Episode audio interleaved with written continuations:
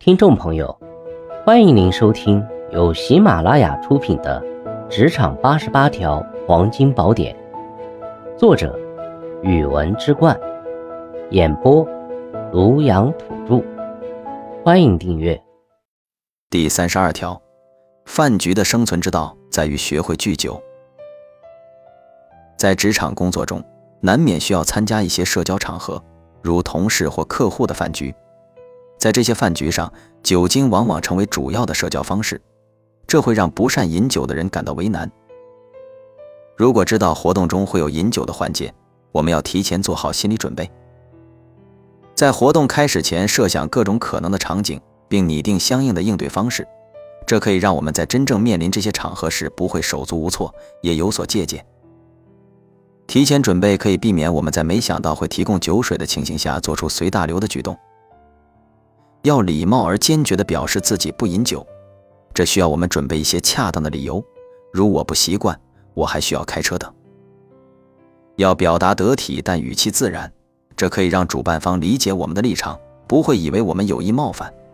在活动开始后，也要避免同事过于强势的劝酒，在必要时再次坚定自己的立场。如果相对而言酒精不是活动的重心，我们可以在拒绝酒水后尽快转移对方的注意力。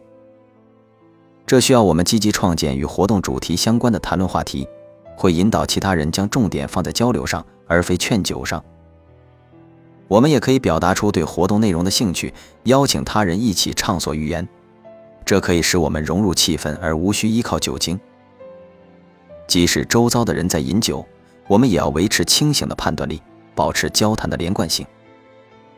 要有自信，在不需借助酒精的情况下，也能轻松融入气氛。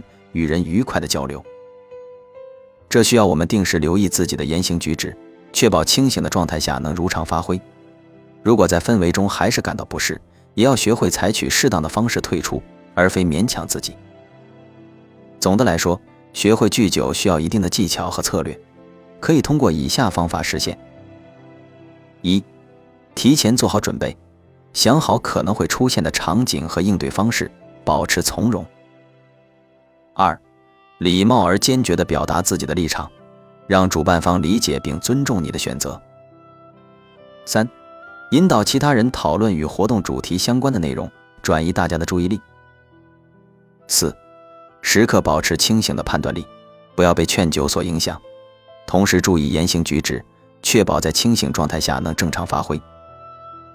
五，如果感到不适，可以采取适当的方式退出，不要勉强自己。